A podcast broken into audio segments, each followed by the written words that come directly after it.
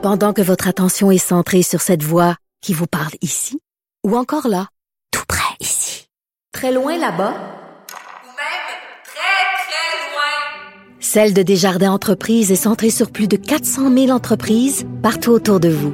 Depuis plus de 120 ans, nos équipes dédiées accompagnent les entrepreneurs d'ici à chaque étape pour qu'ils puissent rester centrés sur ce qui compte, la croissance de leur entreprise.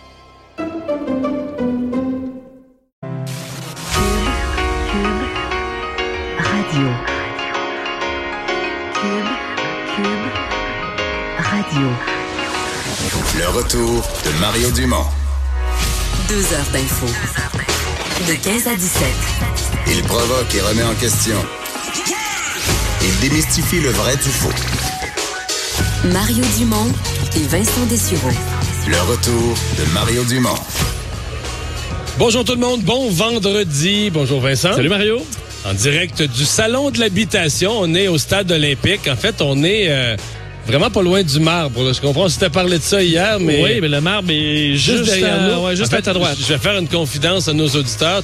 Attends, je suis allé me placer un peu comme un frappeur. Là. Ah, t'es allé? Ouais, je me suis placé parce que Pour- est juste derrière. Il n'y a, a pas de kiosque, là, c'est derrière les kiosques. Je me, suis, je me suis placé comme un frappeur, en position frappeur au marbre pour regarder qu'est-ce qu'il voit, comment il voit le stade, le toit. le- C'est drôle parce que notre collègue Master aussi, qui est un fan de baseball, Il la qui voir l'expo, ben, il est allé fouiller, essayer de voir. Moi, ça, ça, Ça te présente moins, euh, moins pour moi, mais je Tout le baseball, c'est zéro. Là. C'est zéro, mais ces grands édifices-là, ça m'impressionne quand même. L'immensité, euh, ouais. c'est quand même quelque chose à, quelque chose à voir. Donc, c'est le salon de l'habitation. Mal de gens en fait, qui c'est Expo passent- Habitation d'automne. Oui, il faut être précis, c'est Ah, oui. Expo Habitation d'automne. Et si les gens veulent euh, passer nous voir, ben on est on est un des premiers kiosques en rentrant, Cube Radio. Euh, et donc, euh, ben, on a pas mal de choses pour vous. Quand même, un gros vendredi dans l'actualité. Euh, en commençant par Vincent, ce qui aurait été la, la- la nouvelle de la semaine, la tragédie de la semaine. Euh, dans l'est de Montréal, deux enfants qui ont, qui ont trouvé la mort, qui ont été assassinés par leur père. Il y a un rassemblement ce soir. Oui, pour ceux qui sentiraient le, le besoin, le désir de se recueillir, sachez que ce soir, il y a, un rassemblement à la mémoire des deux enfants tués par euh, leur père mardi soir à Montréal. Donc, euh, c'est ce soir, 18 heures, sur la rue Curato est survenu le, le drame. C'est l'initiative de l'organisme Info Femmes qui a décidé de faire cette, cet événement ce soir. Euh, sa coordonnatrice, Annick Paradis, qui disait on veut permettre aux gens de pouvoir se rassembler et se solidariser. Euh, le père de famille, on sait qu'il a euh, sauvagement tué ses, ses deux enfants avant de s'enlever la vie euh, mardi soir. Euh, histoires qui arrivent trop souvent selon euh, l'organisme. Des histoires de violence comme ça, c'est rare que ça se rend jusqu'au meurtre, mais c'est des histoires de violence et de prise de contrôle que l'on voit malheureusement encore trop souvent. Sur la page Facebook de l'événement, on dit nous sommes ébranlés par ces événements et plusieurs ressentent le besoin de se réunir pour offrir par ce geste soutien et réconfort aux proches. La détresse vécue par la mère des victimes est inimaginable. Alors c'est dans le but entre autres de montrer notre support à cette, euh, cette femme-là que les gens sont invités à se recueillir ce soir. On a vu euh, sur la présence de tout, tout de lampions et tout ça, euh, ça a augmenté dans les derniers jours. Alors, ça va culminer par cet événement ce soir à 18h. Et il y a Manon Massé qui a voulu aussi, qui a tenu à s'exprimer sur le sujet. Oui, euh, par écrit, euh, deux jours après l'événement, le pris le temps de, euh, disons, de dormir là-dessus, comme on dit, la co-porte-parole de, de Québec solidaire, Manon Massé, qui a senti euh, le besoin d'écrire un message sur cette, cette histoire aujourd'hui sur sa page Facebook. Euh, donc, elle a écrit un long message d'un faisant la différence que, selon elle, n'est pas, on devrait pas utiliser le terme drame familial, mais plutôt double meurtre. Euh, elle dit que c'est un infanticide et non pas un drame familial. Euh, elle commence son texte en disant Élise 5 ans, Mais Hugo 7 pourrait-on défendre que les infanticides qui soient commis par un, un père ou une mère sont des terribles drames familiaux? Je trouve que c'est joué sur les mots un peu. Ben, en fait, euh, continue. Bon, continue. parce que dit Élise 5 ans et Hugo 7 ans ont été assassinés. Ce n'est pas un drame familial. Mais ça, on que- l'a dit, là. Moi, toute la semaine, j'ai dit qu'il avait été assassiné, tout ça, mais je- ça m'empêche pas. J'ai utilisé aussi le- l'expression drame familial. Quand des enfants sont assassinés, intrafamilial, c'est un drame familial. oui. Je comprends que selon elle, ça traduit pas la la- l'importance euh, du, du, du geste, là. mais un drame, c'est Ouais, à un moment donné, il faut nommer les choses. euh, ben, Bon, parce que c'est un double meurtre commis par un meurtrier. Euh, et là, elle a fait une liste là, de noms. Oui, mais, mais, mais oui. C'est un meurtrier. À partir du moment où il s'enlève lui-même la vie, c'est un meurtrier qui sera pas devant la justice, là, qui sera jamais Exact. jugé, qui on peut en parler, là, on peut euh, vomir sur lui toute la vie, là, il ne sera jamais là. Effectivement. Puis il sera pas jugé, puis il ira pas devant le tribunal, puis il- la justice rendra pas, le jury rendra pas une décision où les proches vont pouvoir dire justice a été rendue. Il n'y a rien de ça qui va arriver. Là. Non, mais faut, euh, faut l'accepter pour le caractère épouvantable de ça. là. Et euh, on l'analyse. D'ailleurs, elle fait le lien avec plusieurs autres drames assez récents dans l'histoire québécoise. Elle écrit, ça me fait penser à Nathalie Blais, qui va récupérer ses affaires chez eux, chez son ex fin 2018. Il l'attend avec une arme à feu. Euh, ça me fait penser à Véronique Barbe, poignardée par son ex 17 fois devant son fils de la faute euh, à Véronique qu'il plaide. Ça me fait penser à Isabelle Gaston. Tu veux la guerre, tu vas l'avoir, lui avait dit son ex. Le ministre Roberge qui est interpellé concernant la santé mentale des enfants, les, euh, des associations, entre autres des, psychiatres, qui demandent un cours de santé mentale. Oui, il est ouvert, le ministre Roberge, à parler de santé mentale davantage en classe, sans que ce soit nécessairement une, une nouvelle matière, là, une nouvelle, un nouveau cours en bonne et due forme. Euh, on sait que euh, l'Association des psychiatres du Québec, appuyée par plusieurs organismes, plusieurs experts, demande un cours d'éducation à la santé mentale de la maternelle à la fin du secondaire. Pourquoi? Parce qu'on a des problématiques qui sont en forte hausse, semble-t-il, euh, chez les jeunes, entre autres détresse psychologique qui serait passée en six ans seulement de 21 à 29. Les troubles anxieux, puis on le dit souvent, là, que c'est un peu Non, le problème de la, de ouais. la génération actuelle, euh, passé de 9 à 17% donc on parle carrément du double euh, pour la même période, donc en l'espace de six ans. Alors pour essayer de freiner cette hausse-là ou même la renverser, euh, est-ce qu'on devrait parler davantage de santé mentale en classe? Moi, c'est ce que proposent ces, ces nombreux psychiatres québécois. Euh, et aujourd'hui, donc il y a une réponse du gouvernement via euh, son l'attaché de presse euh, Francis Bouchard du ministre Roberge qui dit sans nécessairement implanter un nouveau cours au cursus scolaire, le ministre de l'Éducation euh, est ouvert à bonifier le contenu vu en classe relativement à la santé mentale. On pourrait dire, on peut pas dire que ça va ressembler à ce qu'on voit avec l'éducation sexuelle, mais c'est à peu près le même principe. On n'a pas un cours, euh, une matière en éducation à la sexualité, mais on l'intègre à la matière actuelle euh, au coût d'à peu près 5 à 15 heures par année. Alors, est-ce qu'on pourrait faire ça? Peut-être. On a appris d'ailleurs une nouvelle expression, ce que j'ai appris, peut-être que d'autres gens l'avaient déjà entendu, mais en parlant de ces jeunes, vraiment les jeunes, jeunes, jeunes, là, ceux qui sont encore au primaire, la génération alpha, là. Oui. la génération qui grandit euh, déjà connectée, numérique, avec euh, tous les appareils connectés en permanence, là, euh, qui sont, euh, dit-on, le- leur, leur rapport avec les autres. Puis ce matin, la présidente de l'Association des psychiatres m'a amené un point intéressant. Elle disait quand des... Je trouvais que c'était une bonne façon de l'illustrer. Elle disait des jeunes qui, qui commencent des relations de couple à l'adolescence, vont mettre une gradation, vont dire, ben là, tu sais, on s'est texté, mais là, on s'est même parlé. OK, c'est... euh, Mais tu autrefois, tu sais, autrefois, là, se parler, tu parlais, tu parlais à des filles dans le cours C'est la d'école. première affaire. Là, que Ben, tu la, fais. ben, l'autre fois, tu disais, on s'est même embrassé ou on s'est même touché ou quelque chose. Le fait de se parler, c'était pas une gradation, là. Mais là, c'est comme la normalité qui est un contact normal si on se texte, là. Et là, on s'est même parlé. Donc, se parler devient une, une phase d'intimité un peu unique, un peu Le plus... problème, c'est qu'on n'est vraiment pas la même personne juste par, juste par écrit. là. T'élimines quand même une grande partie, t'élimines la gêne, t'élimines plein de choses, mais qui veut pas dans une relation, à un moment donné, tu vas te retrouver face à face. là. Ouais. Puis euh, ça peut causer des problèmes. D'ailleurs, on fait le lien avec la technologie assez vite chez la plupart des experts là, pour les, les jeunes. C'est sûr que même les adultes, là, l'utilisation euh, constante là, de la technologie, c'est un c'est anxiogène là, pour un alors de toujours être connecté, toujours voir quelqu'un qui nous écrit un message. Ben imagine chez des jeunes qui gèrent pas encore nécessairement tout comme il faut là, entre autres leur adolescence, un moment qui est difficile pour tout le monde. Là, tu te retrouves à, à avoir ça euh, au, au bout du fil tout le temps. Alors est-ce qu'on pourrait intégrer peut-être d'ailleurs la présidente de, de de l'association des psychiatres, euh, docteur euh, Hyartois, qui disait euh, donc on voit de plus en plus d'adolescents et de jeunes adultes qui se retrouvent à l'urgence avec des idées suicidaires parce qu'ils ne sont pas capables de gérer une rupture amoureuse, des conflits familiaux, des échecs scolaires. Alors la question de d'amener ça en classe, mais évidemment. euh, Est-ce que c'est les enseignants réguliers, un peu comme à l'éducation sexuelle, c'est qu'il y avait certains professeurs qui étaient un peu mal à l'aise. Non, mais c'est pour ça que le ministre Roberge montre une ouverture, c'est bien, mais entre une ouverture du ministre puis faire un changement dans le monde scolaire, il y a tout un pas. c'est pas un domaine facile où faire des, des, des modifications ou faire bouger les ou déplacer les murs. Oui, c'est plus compliqué, c'est pas nécessairement des mathématiques où 2 plus 2 font 4. Là. Non. C'est la santé mentale, c'est pas n'importe qui qui bon peut parler de ça. ouais. Ben, euh, oui, on a parlé toute la semaine donc de, du meurtre de deux enfants par leur père, mais il y a une autre histoire d'homicide sur un bébé qui revient dans l'actualité. Oui, celui d'une euh, d'une femme, euh, une mère de 29 ans de Sainte-Marthe-sur-le-Lac. Souvenez probablement de cette histoire-là il y a deux ans, euh, qui avait euh, été accusée de, en fait, d'homicide involontaire et d'avoir fait disparaître le corps de deux nouveau-nés, qui sont ces nouveau-nés, elle, qui cachaient visiblement ses grossesses et euh, accouché en secret. Elle est- s'est retrouvée finalement chez euh, une gynécologue pour euh, des, euh, des, des, des- des problèmes de- de- d'hémorragie vaginale et on lui a on a bien reconnu chez une gynécologue qu'il y avait eu un Il y avait eu un bébé, ben oui. Elle avait nié tout ça. On s'était rendu chez elle pour avoir finalement découvert euh, le corps d'un premier bébé au sous-sol de la résidence dans une espèce de marmite là, euh, sous, sous le lavabo enveloppé dans un drap. Et en fouillant, on avait retrouvé deux autres euh, bébés qui avaient été laissés là entre 2014 et 2017. Alors, elle avait été arrêtée.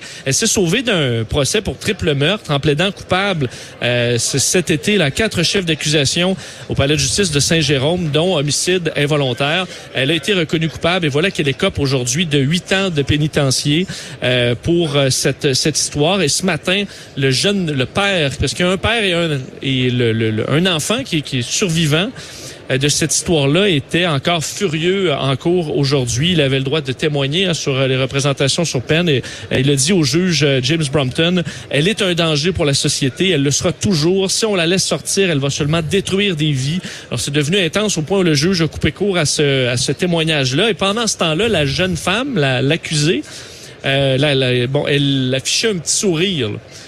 Ça, c'est bizarre. Ça, c'est dans toute l'histoire, c'est le bout bizarre. Effectivement, un petit sourire narquois. Là. Euh, ça a changé. Mais elle va quand même une, peine de 8 ans. Elle peut bien faire un petit sourire, mais je veux dire... euh, Ça en va pour au moins cinq ans, vu le temps purgé déjà, quand même pas très long. Euh, la jeune femme a quand même craqué au moment où la mère de, de- du, du père, là, donc la grand-mère de l'enfant qui reste, la fillette de 4 ans, euh, est allée raconter à quel point c'était difficile d'élever euh, la fillette sans euh, avec une mère en prison. Et là, ça, ça a été plus dur pour euh, pour, euh, pour pour la femme. Euh, tout le monde l'a accusée d'être une menteuse compulsive. D'ailleurs, même le juge l'a acquiescé, disant elle a été une menteuse toute sa vie. Et ce qui surprend, c'est qu'elle ne souffre pas de maladie psychiatrique. Elle a tout simplement choisi de mentir pour avancer euh, sa vie. Euh, alors, il lui reste, comme je vous disais, cinq ans à purger en raison du temps purgé en détention préventive. Une histoire très, Non, mais, très euh, troublante. je veux dire, euh, tuer son enfant, le laisser dans une marmite, c'est des problèmes plus complexes que juste être menteur. Là. Oui, ben oui. Dire, Elle n'a pas, Non, juste, elle a je pas juste, elle a pas juste menti au sujet de, de, de ce qu'elle avait vraiment payé comme sa, sa part d'épicerie ou pas. Là, tu Euh, comprends? Effectivement. C'est une coche plus profonde là, en termes de gravité. Extrêmement tordu. En termes de gravité ou comment est-ce qu'elle est tordue, mais Surtout qu'on n'avait pas pu l'accuser de meurtre pour les deux autres parce que on les avait retrouvés dans des sacs de plastique. Puis évidemment, ça faisait des mois, voire des années qu'ils y étaient. Et euh, on pouvait pas prouver que les enfants étaient viables au moment de la naissance. Euh, on a pu le faire seulement avec le premier. C'est pour ça qu'elle a été accusée de, de, de- d'homicide involontaire. Mais ça aurait très bien pu être triple meurtre. Sur un ton moins euh, dramatique, euh, il y a la- l'ancienne chef du Bloc québécois, Martine Ouellette, euh, pour, parce que c'est moi qui l'a, c'est moi qui l'ai reçu ce matin à LCN en ouverture d'émission à 10 heures, mais les gens se demandent, parce que les gens me l'ont posé la question à ma cafétéria de TVA, comment ça fait qu'elle sort? C'est que Mme Ouellette, euh, elle vit sur la Rive-Sud, elle était députée sur la Rive-Sud, dans le coin de Longueuil-Saint-Hubert, et elle, euh, elle a donné une entrevue au Courrier du Sud, parce que souvent les hebdos locaux là, restent en contact, une ancienne députée, puis tout ça, je sais pas comment le contact s'est fait, mais elle a donné une entrevue au Courrier du Sud, où elle a dit que le Bloc avait raté une, une énorme occasion cette semaine. là. Elle a dit que le Bloc avait raté une énorme occasion durant la campagne de parler de souveraineté, puis tout ça. Moi, je me suis dit, bon, ben là, euh, voilà une occasion d'entendre Ouais. Martine Ouellette, une ancienne chef du Bloc, qui a peut-être quelque chose à, à- à dire c'est quelque chose. Disons qu'elle est euh, la, seule chose sur laquelle on ne puisse pas l'accuser, c'est de manque de cohérence et de manque de, C'est conti- vrai. de manque de continuité. Et de franchise. Oui, de- oui, vraiment. Euh, effectivement, parce que euh, elle qui a démissionné en juin 2018, donc de son de, de, de, de, de son poste de chef à cause d'une position, évidemment, c'était irréconciliable avec la, position du reste de la formation politique. Mais c'est un, vote de confiance des membres qui l'a expulsé. là. Absolument. Elle n'a pas eu 50 les députés avaient démissionné, c'était... euh, Elle s'est accrochée. On se souvient que ça avait été, euh, ça avait été très difficile, ça, la Oui, sortie de mettons, Martine Ouellet. mettons. Euh, et euh, donc, en entrevue avec toi ce matin, c'est quand même été une entrevue assez intéressante où elle déplore un retour à la vieille stratégie de Gilles Duceppe et le dénonce. Je vais vous faire entendre un, un- un extrait de cette entrevue ce matin. Malheureusement, pour le Bloc québécois, lorsqu'on a vu, puis c'était très clair dans le discours d'Yves-François Blanchette, de dire ce n'était pas une action sur l'indépendance, je n'ai pas de mandat sur l'indépendance. On voit très bien que avance par en arrière, c'est une stratégie au retour de Gilles Duceppe. Donc, on retourne à la vieille stratégie de Gilles Duceppe, de dire que le Bloc va aller défendre les intérêts du Québec, sous-entendu de la province du Québec, va collaborer, a même dit on va collaborer avec nos amis. Donc, j'imagine qu'il parlait des gens au gouvernement du PLC, un peu surprenant, euh, pour faire fonctionner, dans le fond, le régime canadien. Bon, est-ce que Yves-François Blanchet veut faire fonctionner le régime canadien? Mais euh, c'est- ce qu'elle soulève, c'est un problème qui est pas exactement nouveau pour le Bloc. C'est sûr que t'es un pays, t'es un parti indépendantiste, là, tu sais, je sais pas, moi, tu fais, mettons, à la fin de l'année, là, en décembre, tu fais ton bilan là, de l'année. Je remonte dans le passé, ton, le Bloc fait son bilan de l'année 2008, 2007. Puis on a, on a fait adopter tel projet de loi. Dans tel projet de loi, on a amélioré l'article 22. là, on a fait euh, accepter des amendements qui ont amélioré le projet de loi. C'est sûr que tu es dans le processus d'améliorer le Canada. Là. Mais c'est sûr que si si c'est ton un seul- indépendantiste radical, que ton seul but, c'est d'en sortir. C'est sûr que ton bilan sur toutes les années du bloc, c'est pas, pas d'indépendance. Puis des Pas améliorations pas améliorer le. Canada. Ouais. Non, mais, c'est sûr que si, si mais en veux- même temps, si t'es élu à Ottawa, puis qu'il n'y a pas de mandat pour l'indépendance, puis il n'y a pas de référendum, puis il n'y a pas d'indépendance à l'ordre du jour, ben t'es élu pour défendre les intérêts du Québec, puis tu fais ton travail, puis tu faut que défends... tu t'occupes quand même. Oui, puis tu Ouais. défends, tu fais avancer le Québec là, dans le Canada. Que le Québec est dans le Canada, fait que tu le fais avancer dans le Canada. Maintenant, ce qui m'a... les deux affaires pour moi qui m'ont frappé, c'est d'avoir la certitude avec laquelle elle affirme. Parce que moi, j'ai posé peut-être un peu bêtement la question. On dit, ouais, mais là, les gens qui vous écoutent, là, ils se disent, Ouais, mais si c'était resté Martine Ouellette, elle l'aurait enterré, le Bloc québécois. Là, ça, ça aurait été Oui, fini. elle est pas d'accord là, avec cette 32 position-là. Non, mais même pas, même pas vexée par la question. C'est comme, non, non. Mais tu l'as entendu, l'entrevue? Oui, oui, Non, je l'ai pas- pas entendu, du puis tout. effectivement, pas ébranlé. Pas non, non, non, pas du euh, tout, je pas pense que j'aurais eu pas à peu près tout. la même chose. Ouais, peut-être plus. Peut-être plus. Euh, on peut peut-être en douter, parce que d'ailleurs, à la question à savoir est-ce que et François Blanchette a sauvé le bloc, euh, elle dit qu'elle dit que c'est pas vrai. Elle dit il y a aucun fait qui peut démontrer ça. C'est une histoire inventée. On avait le même potentiel. La grosse différence entre les deux, c'est que moi, je subissais du sabotage constant et moi, j'ai pas voulu jouer. Je ne jouerai jamais ce jeu-là. D'ailleurs, elle insiste là-dessus pour sur le fait qu'elle, elle fait cette sortie cette semaine, parce que là, il y en a qui l'ont accusé de cracher dans la soupe après la victoire du bloc. Ben, elle dit justement pas, là. Elle dit, moi, j'ai pas craché dans la soupe. L'élection était lundi, les gens, jusqu'au jour où les gens allaient voter, là. Oui. Je me suis tu, là, j'ai pas parlé, je suis resté en retrait, j'ai je suis pas venu nuire à l'élection. C'est pas faux. C'est pas faux. Puis une fois, une fois que l'élection est finie, mais là, j'ai toujours bien le droit de m'exprimer mon opinion, puis de faire une interprétation de ce qui est arrivé. Mais elle dit, ça nuira pas au bloc, là, ils sont plus en élection. là. Les gens ont voté. C'est vrai, mais elle, elle, ajoute que le, le bloc n'a pas de. Ils sont triomphants, mais ils n'ont pas de pouvoir. Elle dit que c'est un gouvernement libéral minoritaire, mais solide avec le NPD. Le bloc n'a pas de pouvoir. Elle pas Il n'a entièrement même plus de rapport de force. Ils sont un peu comme ça va être quoi leur rôle? Euh, et le fait qu'on n'ait pas parlé de, de, de souveraineté, ben elle, elle associe ça comme c'est comme si le Parti ne parlait pas de d'environnement en disant on n'a pas eu le mandat de parler de ça. Et euh, dire on trouverait ça ridicule. Alors c'est la même Hmm. chose pour euh, pour le bloc. Euh, faut dire qu'une des raisons de sa sortie aussi, c'est probablement son livre qui sort La euh, semaine prochaine. la semaine prochaine, Horizon Mais 2030. c'est un livre, j'ai- vu la table des matières, j'ai lu vite, vite, vite. J'ai eu une, une version électronique là, en ligne avant l'entrevue, mais quelques minutes avant. J'ai pas eu le temps de tout lire, mais c'est vraiment sur l'environnement. là. Complètement, complètement, avec des solutions. Pour avoir un Québec climato-économique. Voilà. Non, mais c'est vraiment ça, là, des solutions sur tous les aspects de l'utilisation de l'énergie dans l'habitation, dans le transport. Est-ce que le livre sera perçu par les experts comme réaliste ou un peu rêveur, un peu idéaliste? Je sais pas, mais elle connaît ça quand même. C'est pas, c'est pas tout fou, c'est Est-ce sûr. que c'est- que c'est une experte en... Ben oui, elle vient d'Hydro-Québec. Ben, en environnement. En énergie, en tout cas, elle vient d'Hydro-Québec. Puis elle s'intéresse depuis longtemps à ces questions-là. Donc, c'est pas... euh, parce que le livre, je peux te dire, il y a des tableaux, puis c'est fouillé, puis des chiffres, c'est... Ça sera peut-être contesté par d'autres experts, mais c'est pas... euh, c'est pas écrit sur un coin de table avec des impressions. C'est un livre avec de la... assez galère, assez dru avec de la, de la matière. Euh, ce que je, je veux dire, je, je- je repensais après l'entrevue, là, parce que pendant que je faisais l'entrevue, je me disais, mais quelle... Quelle candeur, quelle certitude d'elle-même, de pas se poser de questions, Ouais. de pas se demander qu'est-ce que le public pense, mais il va dire, je- je me disais, probablement que si elle avait un peu plus de connexion stratégique sur qu'est-ce que le public pense, Elle aurait dû attendre de faire une sortie comme ça, par exemple, euh, mettons une semaine, et ça va arriver, là, une semaine où le bloc va faire un vote, puis va caler un bluff, là. Puis là, le, le bloc va se faire fermer à la porte de ses doigts. là. On va Ouais. dire, ben là, regarde, le bloc, il a pas de pouvoir. Le bloc, il a jappé fort, là, puis le, le- le- petit chien, là, il rentre penaud. C'est sûr que ça va arriver au bloc un jour ou l'autre. Et là, elle aurait pu arriver puis dire, regardez, là, je vous l'avais, je l'ai toujours dit, la stratégie d'essayer de jouer dans le Canada, regardez comment ils se sont plantés.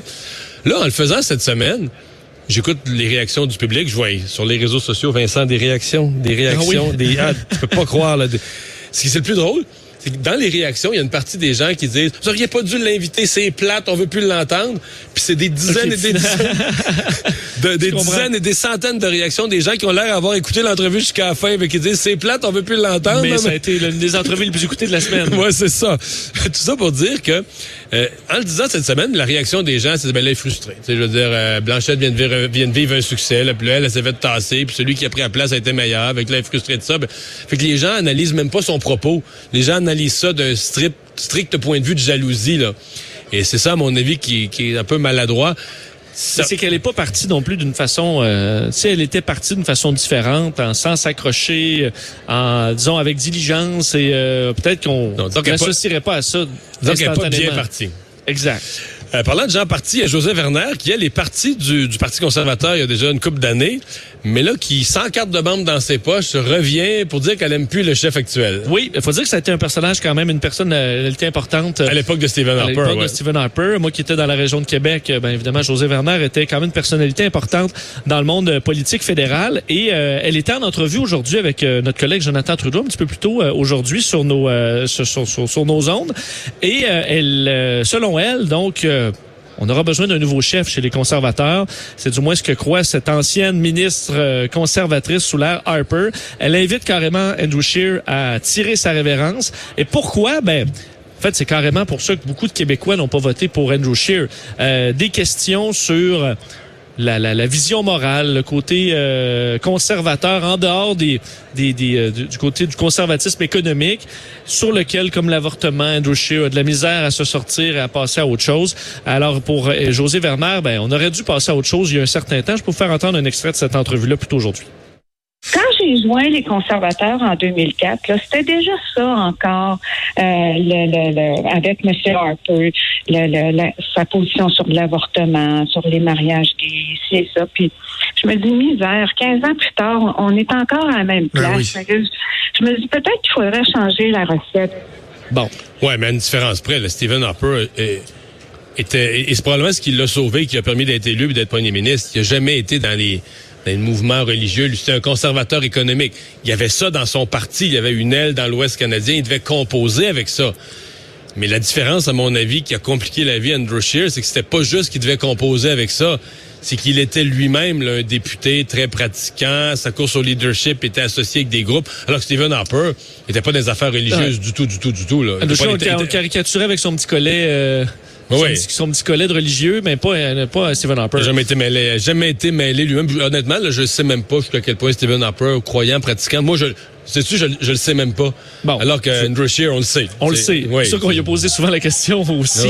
Mais euh, oui, on le sait. Et euh, donc, quelqu'un qui est capable d'aller au-delà de devoir expliquer constamment ses positions morales, c'est la clé, selon José Werner, pour pouvoir attaquer davantage le, le- le Québec. Et euh, on lui a demandé, euh, enfin, Jonathan lui a demandé euh, qui est-ce qu'il y a un nom qui lui vient en tête? Et euh, pour elle, elle dit ne pas être impliquée dans le choix d'un d'un chef, euh, évidemment, mais elle dirait Bernard Lord.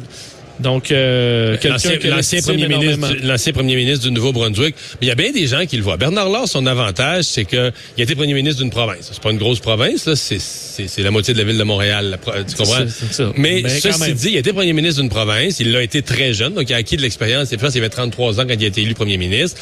Il est parfaitement bilingue. Il était premier ministre au Nouveau-Brunswick. Donc, il parle forcément anglais. Mais il, est grandi, il a grandi, c'est un gars qui a grandi à Robertval. Avant que sa famille déménage au Nouveau-Brunswick, il a grandi à Robertval. Mais qui parle français comme toi et moi. Fait qu'il a vraiment, tu sais, ces fameux Avec un petit accent du lac.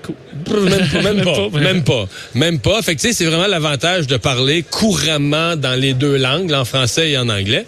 La seule affaire, c'est que si je me fie à la dernière décennie où il a été approché, ça a plus l'air à l'intéresser. là.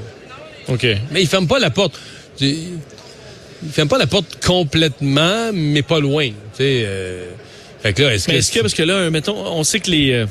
Ben, ça dépend. Après un gouvernement minoritaire, souvent on revient majoritaire là, chez le, le même parti, mais fois un deuxième mandat, souvent c'est plus facile qu'un troisième. Est-ce que dire, ah, j'ai des très bonnes chances d'être premier ministre Oui, du mais en même ça temps, peut être plus mais attirant? quoi? En même temps, si tu regardes l'histoire, là, Justin Trudeau, en, se fais- en étant réélu minoritaire, c'est niaiseux à dire, mais un gouvernement minoritaire, c'est plus dur à battre qu'un gouvernement majoritaire. Mais ça, il revient souvent majoritaire après. Oui, il revient. C'est arrivé à Jean Charest, c'est arrivé plusieurs fois dans l'histoire. C'est arrivé à Pierre Elliott Trudeau, le père de Justin Trudeau, qui était devenu minoritaire, qui est redevenu majoritaire, parce que le gouvernement, il y a deux choses. Le gouvernement minoritaire devient moins arrogant. T'es obligé de faire plus attention. Fait que le monde l'aïe moins. Ouais. Il est moins fendant. Au Et- Québec, à l'exception du Parti québécois, là, de Pauline Marois. Ouais, mais Madame Marois, pauvre elle, euh, C'était toute une débandade. non, mais c'est parce par que c'est dur de juger cette élection-là. C'est qu'on sait pas pourquoi elle l'a déclenché. Il y a eu un bon sondage qui a été publié dans la presse avant Noël, là, puis il semble que cette directrice de cabinet est venue tellement énervée qu'ils ont dit on part en élection tout de suite après les fêtes, on part en élection, puis ils ont oublié de dire ah ouais mais quand tu pars en élection après juste un an et demi là, faut que tu saches pourquoi. Faut que tu aies une raison. T'envoies le monde en élection. Là. Si t'envoies le monde en élection pour rien, ils, ils vont être furieux, là. Puis en plus de ça, ben, t'as pas de sujet de campagne parce qu'ils ont fait campagne sur rien. Puis là, finalement, ils se sont dit, on va faire campagne sur notre charte des valeurs. Puis là, là où tout s'est effondré, c'est quand, au débat des, au face-à-face à TVA, François Legault a dit, mais Madame Moreau, vous pouvez pas dire que j'allais en campagne sur la charte des valeurs? Il dit, moi, avant l'élection, je vous l'ai dit, j'aurais été prêt à vous rencontrer dans votre bureau, on aurait fait quelques compromis, on aurait changé quelques paragraphes on l'aurait adopté ensemble. Là, ça a Ouais. fait poudre, poudre, poudre, poudre. Pourquoi, est-ce qu'on pourquoi Mme Moreau nous a amené en élection? Les libéraux, les libéraux qui sont, sont quand même forts, là, tu sais, électoralement, battre le, le Parti libéral est toujours fort. Le Parti libéral a vu Mme Marois a pris, puis là, la campagne a viré sa souveraineté, puis c'était fait. C'était fait, c'était passé. Bon. On va aller à la pause. Euh, on va parler au retour avec l'Association québécoise des médecins du sport et de l'exercice. Ils ont cette semaine revu euh, sérieusement leurs recommandations quant à l'utilisation des boissons énergisantes.